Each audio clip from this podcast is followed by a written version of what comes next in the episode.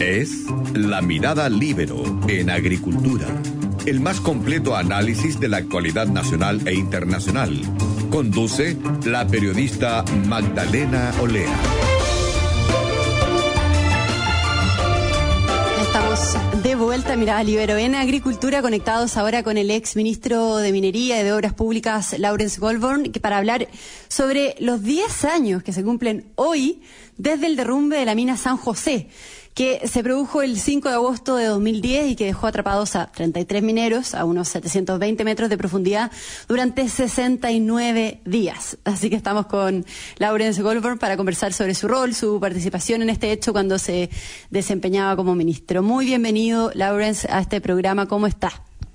Muy bien, Magdalena, muchas gracias por recordar una fecha tan, tan importante para 33 personas que están vivas gracias al esfuerzo de miles de personas que ayudaron en ese proceso. Así es, Laura. Bueno, a 10 años desde el derrumbe y posterior rescate de los mineros, quiero preguntarle cómo fue la experiencia, cómo fue estar en los zapatos del ministro de Minería cuando ocurrió el derrumbe de la mina, porque eh, me imagino la situación extremadamente tensa durante los primeros 17 días en que no se sabía nada sobre el estado de salud de los trabajadores atrapados, si estaban vivos, si estaban muertos, hasta que finalmente se, se encuentran con vida. La verdad que la, al recordar 10 años atrás se viene un sentimiento de distinta naturaleza. Recordar los primeros 17 días, como tú dices, donde la verdad nadie tenía nada claro, no hay un manual cómo rescatar personas, de hecho en el mundo lo que ha ocurrido en, situaciones similares ha sido dramático. Eh, y fueron días realmente duros, un verdadero infierno. Yo siempre digo que ahí, en ese minuto, nadie quería estar ahí, incluyéndome eh, porque de verdad era una situación muy, muy complicada. Pero afortunadamente el día 22 de agosto logramos llegar a encontrar a estos mineros que habían tenido la suerte de no estar en la zona donde ocurrió el derrumbe y poder ir hacia el refugio y de esa manera salvar sus vidas. Y logramos encontrarlos. Y después de, esos 17 días vino un periodo de, donde mucho trabajo, esfuerzo, dedicación, logramos rescatarlos. Sin embargo, eh, sido, ha sido creo, una de las tareas más maravillosas que me ha tocado desarrollar en, mi vida personal y profesional. ¿Y cuál fue el minuto más emocionante o más fuerte que se vivió en ese proceso? A ver, sin lugar a dudas, el, minuto más importante, el día más importante es el 22 de agosto, que es el día en que, en Que lo encuentran.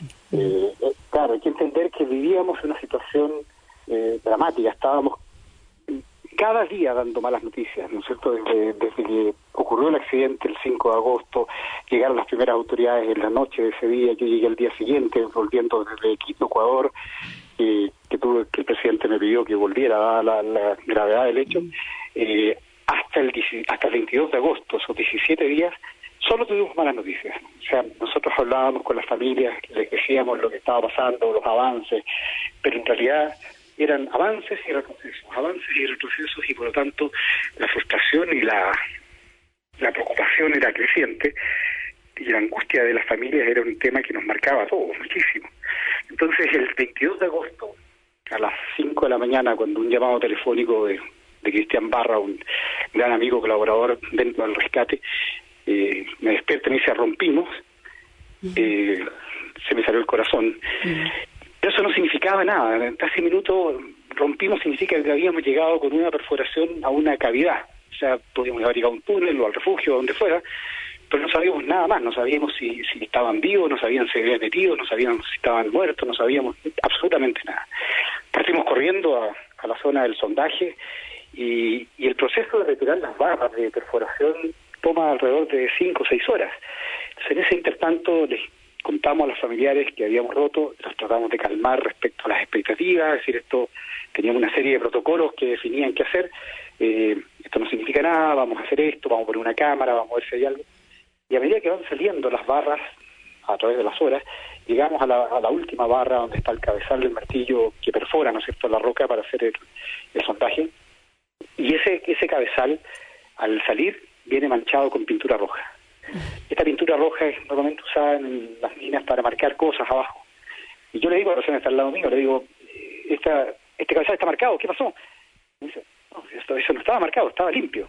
Y en ese instante, creo que tú preguntas cuál es el momento preciso en que, en que yo sentí algo especial fue en ese momento. A mí se me salió el corazón ahí. Eh, significa que alguien había rayado eso, significa que alguien estaba vivo, significa que alguien había ahí abajo. Y, bueno, cuando sigue saliendo el, último tramo del, taladro, del, perforador, y sale la cabeza del martillo, ahí viene una bolsa amarilla, plástica, amarrada, donde viene un papel que sacamos y era una carta, estaba toda mojada, una carta de, de, Gómez, uno de los mineros, a su mujer, Lianet. Eh, y yo la empiezo a leer, digo, esto es privado, la guardo, y alguien justo mira por, por debajo de la cabeza del martillo y ve que hay un papel asomándose ahí. Y lo saca, y es un papel, lo pasa y dice, estamos, bien, en el refugio los 33. Mm. Una frase tan pequeña pero que reflejaba tanto. ¿ah? Estamos bien en el refugio los 33. No, extraordinario. Eso, eso ahí en ese instante, Macarena, ocurrió una verdadera epifanía. Eh, la gente cayó de rodillas, rezando, dando gracias a Dios, nos abrazábamos, gritábamos. Era realmente una situación de, de alegría indescriptible. Claro, un nivel de éxtasis, de emoción tremenda. Estamos conversando con el ex ministro de Minería y de Obras Públicas, eh, Lawrence Goldborn, para hablar sobre los 10 años que se cumplen hoy desde el derrumbe de la mina San José con los 33 mineros. Eh, Lawrence, ¿ha, seguido en contacto usted con los mineros? ¿Cuándo fue la última vez que los vio? ¿Cómo es la relación con ellos actualmente? Sí, a ver, yo con algunos de ellos he, mantenido contacto, con otros no tanto. Eh, una vez al año en general nos juntábamos a comer. El año pasado fue fue la última vez que, lo hicimos. Eh, llegaron del orden de 17, de los 33 por ahí. Y, en general tengo contacto con algunos vía telefónica, qué sé yo, a Marito Sepúlveda los saludo el cumpleaños, a algunos de ellos me contacto cada cierto tiempo, ellos me saludan, pero pero las relaciones, digamos, no están cercanas, dado que muchos están repartidos por Chile. Eh, Raúl Gusto vive en Concepción, eh, otros en Talca, otros en el norte, etcétera, en distintos en distintas zonas. Y ellos han tenido también entre ellos una relación difícil, no, no ha sido todo lo cordial que uno quisiera, entonces tampoco es fácil esa, esa, esa relación. Eh, al cumplirse cinco años desde el rescate de los mineros se salió la película, Los 33, ¿cierto? Que con usted además como protagonista. Quiero preguntarle qué le pareció la película eh, y, y en general, ¿qué, ¿cuál diría que son las principales diferencias que tiene esa película con la vida real? Mira, yo, yo digo, la película es una ficción, hay que entender que es una película que está dramatizada, un hecho real, basada en hechos reales, donde mezcla muchos personajes en algunos y, y claro, genera, tiene algunas licencias creativas. Refleja, yo creo, bastante certeramente la historia en, rasgos generales, pero en mi opinión, o, siempre destaco que hay dos temas que creo que son, la película es tremendamente injusta, eh, beneficiándome a mí en fondo, pero pero yo creo que es importante hacer la aclaración. Primero en la película aparezco yo como, ¿no es cierto?, la persona que le digo al presidente que sea un presidente medio timorato, y yo soy el que le digo, presidente, tenemos que rescatar a los mineros, y yo en eso creo que hay que conceder el mérito real que tiene el presidente Piñera. Eh, muchos podrán gustarle o no gustarle, pero la real decisión política, la decisión que él tomó de comprometer a su gobierno en esta tarea, es lo que permite que hoy día 33 personas estén vivas. Eso es una realidad y ese es un mérito que es de él y de nadie más. Yo no le dije eso, al revés. Él fue el que dijo, vaya usted para allá, llegamos todo lo humanamente posible para encontrarlo. Me dio carta blanca para hacerlo y finalmente tuvimos, tuvimos éxito. Pero la decisión clave fue la decisión de comprometer al gobierno. Y eso es mérito de él eh, y no y de nadie más, porque incluso creo que incluso yo en la posición de él no sé si habría tomado esa decisión. O sea, no sé si cualquier otra persona racional, un político de experiencia, hubiese comprometido. Bueno, uno ve la historia de otros países y otros rescates, uno no ve un gobierno involucrado directamente en una situación así. No la ve porque obviamente tiene muchos riesgos desde el punto de vista político y él tomó esa decisión. Ese es un elemento que creo eh, es importante destacar. Y el segundo es la película donde en una escena, eh, a ver, uno de los elementos claves de, del rescate fue el trabajo que hicieron los sondajistas de, digamos, un equipo grande de personas, Felipe Matius, Walter Vélez, Nicolás Cruz, Igor que hay un montón de, de personas que trabajaron en el área de sondaje. Y ellos empezaron a medir las desviaciones, porque uno de los problemas que teníamos es que los sondajes se desviaban tremendamente de la dirección en que estábamos apuntando. Ellos empezaron a medir estos sondajes y en algún momento en nuestras reuniones de trabajo empezamos a decir, ¿por qué no consideramos estas desviaciones y apuntamos considerándolas, es decir, eh, tiramos sondajes, sondajes con chanfle, como digamos, ¿no es cierto? Apuntamos en una dirección pensando que el giro lo va a mover en otra dirección. Mm. Esa decisión en la película aparezco yo como la persona que se me ocurre esto y que le digo a Andrés Ugarré, oye Andrés, hay que hacer esto. ¿ah? Eh, eso no es así. La verdad que eh, no, no tuve ninguna idea genial, la, la idea fue de un grupo de personas y trabajo en equipo real, como ocurre normalmente en la vida normal de la gente. La gente eh, normalmente genera mucho valor cuando se trabaja en equipo y distintas personas van tirando ideas y se van perfeccionando. Así lo hacíamos en, la mina y así finalmente tuvimos éxito. Entonces, la película en esos dos elementos creo que es un poquito injusta. Mm. Y tiene un montón de otras licencias divertidas, eh, hace ahí un guiño, ¿no es cierto?, entre, entre María Cebolla y el ministro. La María es una mujer extraordinaria, eh, hermana de uno de los mineros, una mujer chilena típica, muy luchadora, y aguerrida además. Y, y, bueno, estuvo allá y obviamente yo tuve una muy buena relación con ella. Eh, y una, gran mujer, eh, todavía está creo en Antofagasta vendiendo empanadas, así que se dedica a eso. Y tiene una serie de cosas así, Mario Sepúlveda, que aparece ahí representado por Antonio Banderas, es un tipo genial, pero tiene días buenos y días malos. Yo creo que los, abajo en la mina hay días que lo querían matar y días que lo querían besar, pero, pero en la película aparece como un gran héroe. ¿eh? Como el héroe, claro. Estamos conversando con el ex ministro Lawrence Goldborn para hablar, eh, hablando sobre los 10 años desde el derrumbe de la mina San José. Eh, Lawrence, ¿cómo ve ese Chile que se unió para el rescate de los mineros hace ya 10 años con el Chile del 18 de octubre hacia adelante? Uy, eso, eso creo que es en realidad una de las cosas más, más importantes, creo que, que ocurrió en, esa instancia. La situación era sumamente complicada y en una zona políticamente difícil, a pesar de tener una oposición muy fuerte del gobierno en esa área, logramos trabajar, creo todos, con un objetivo común. Ahí, alcalde de Vallenar, la alcaldesa de Caldera, el alcalde de Copiapó, eh, todos de oposición en su minuto, la senadora Allende, el diputado Lautaro Carmona, del Partido Comunista, juntos trabajando con Valdo Procuriza, que era el senador de, de, Chile Vamos, o Giovanni Calderón, diputado de la zona, Carlos Vilche, de, de todos trabajando juntos con el mismo objetivo, ninguno con una crítica destructiva tremenda, todos tratando de aportar su grano de arena para que esto funcionara. Yo eso lo valoro tremendamente. Ese sentimiento de unidad que se dio en el rescate es una cosa que mostró que Chile, cuando se une detrás de un objetivo común, es capaz de grandes cosas. Desafortunadamente, ese espíritu duró 70 días, ¿ah?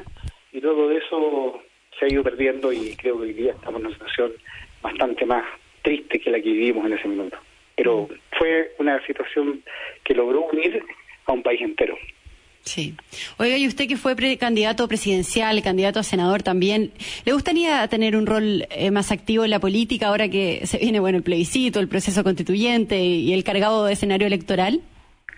No, la, verdad que la verdad que no, la política no es lo mío en la vida, uno tiene que saber para lo que sirve y para lo que no sirve. Quiero tener algunos atributos que pueden ser útiles en el servicio público, pero creo que tengo algunos elementos que me faltan para desempeñarme en la vida política y que no y que no me hacen añorar ese ese periodo. Yo nunca había estado en política antes de, de entrar a ser ministro, entré sin ninguna militancia en ningún partido, jamás sin el apoyo de ningún partido, entré pensando que podía hacer una contribución por por un tiempo al país. Eh, se dio esta situación de los mineros, esto generó una popularidad tremenda. Hay mucha gente que me dijo que era un capital político que no se podía desaprovechar y yo estuve dispuesto y disponible para, para enfrentar otros desafíos. Las cosas no se dieron así, eh, saqué muchos votos, pero no lo suficiente.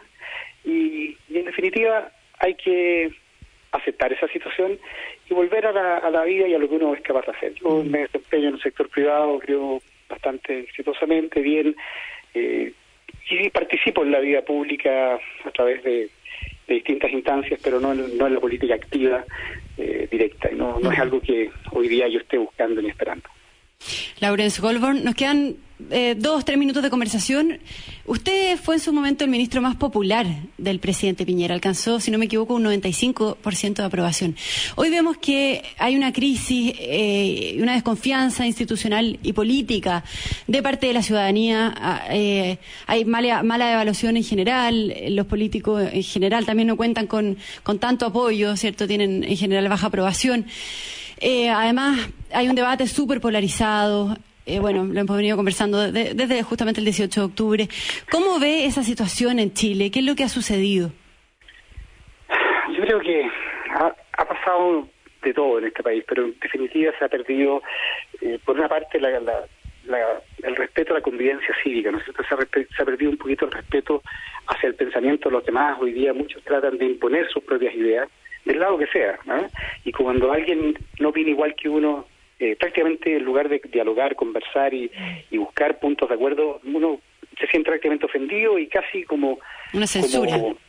claro, como una censura a los pensamientos distintos. Y creo que eso es un grave error que nos, nos distancia y no nos une. Y, y el punto de vista político creo que también se ha caído en algo que es que es bastante triste, ¿no es cierto? Que es pensar que el, estar conectado con la gente significa hacerle caso a lo que la calle opina y sin entendiendo calle por lo que dicen unas redes sociales, lo que dice Twitter, lo que dice la gente publica en Instagram. Y eso no necesariamente es así. Yo creo que la política tiene que estar basada en convicciones, tiene que estar basada en lo que uno cree, tiene que estar basada en un contacto directo y la relación estrecha con las personas pero no significa que uno tenga que a las personas decirles la verdad y decirles lo que de verdad es necesario hacer. Porque una cosa es lo que la gente puede querer hacer y otra cosa distinta es lo que es necesario hacer. Nadie quiere hacer las cosas duras, nadie quiere hacer las cosas eh, que son complicadas, el esfuerzo, el mm. trabajo, el levantarse temprano, etcétera. Todas esas cosas son cosas que no nos gusta hacer, pero tenemos que hacerlas.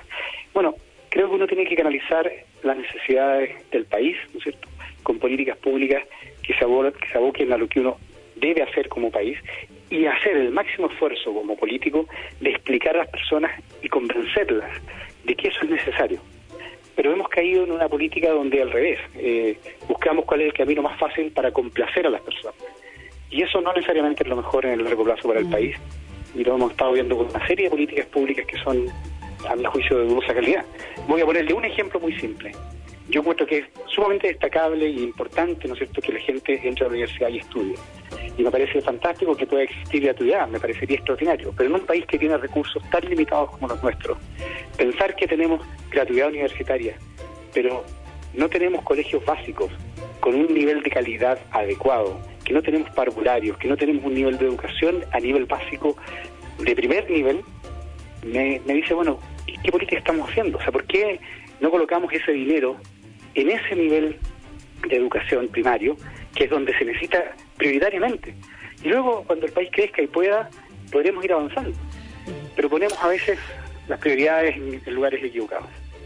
Laurence Goldborn, muchas gracias por haber participado acá en el programa y comentarnos además toda la situación que vivió de emoción extrema eh, en ese, ese día, hace 10 años, ¿cierto? Bueno, desde que quedaron atrapados los 33 mineros hasta que finalmente se encuentran con vida. Muchas gracias, Laurence Goldborn.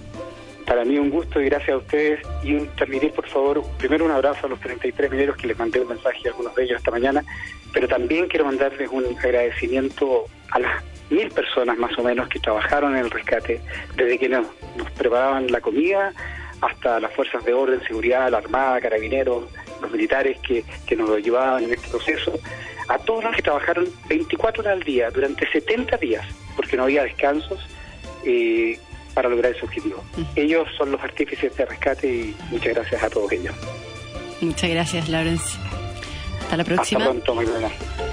Yo me despido también de todos los auditores y los invito a quedarse en sintonía con Conectados. Gracias. Fue La Mirada Libero en Agricultura. Una presentación de Viña Garcés Silva, pioneros del Valle de Leida. Y en Consorcio, estamos contigo en tus pequeños y grandes proyectos. Conducción, Magdalena Olea. Producción, Doris Mora.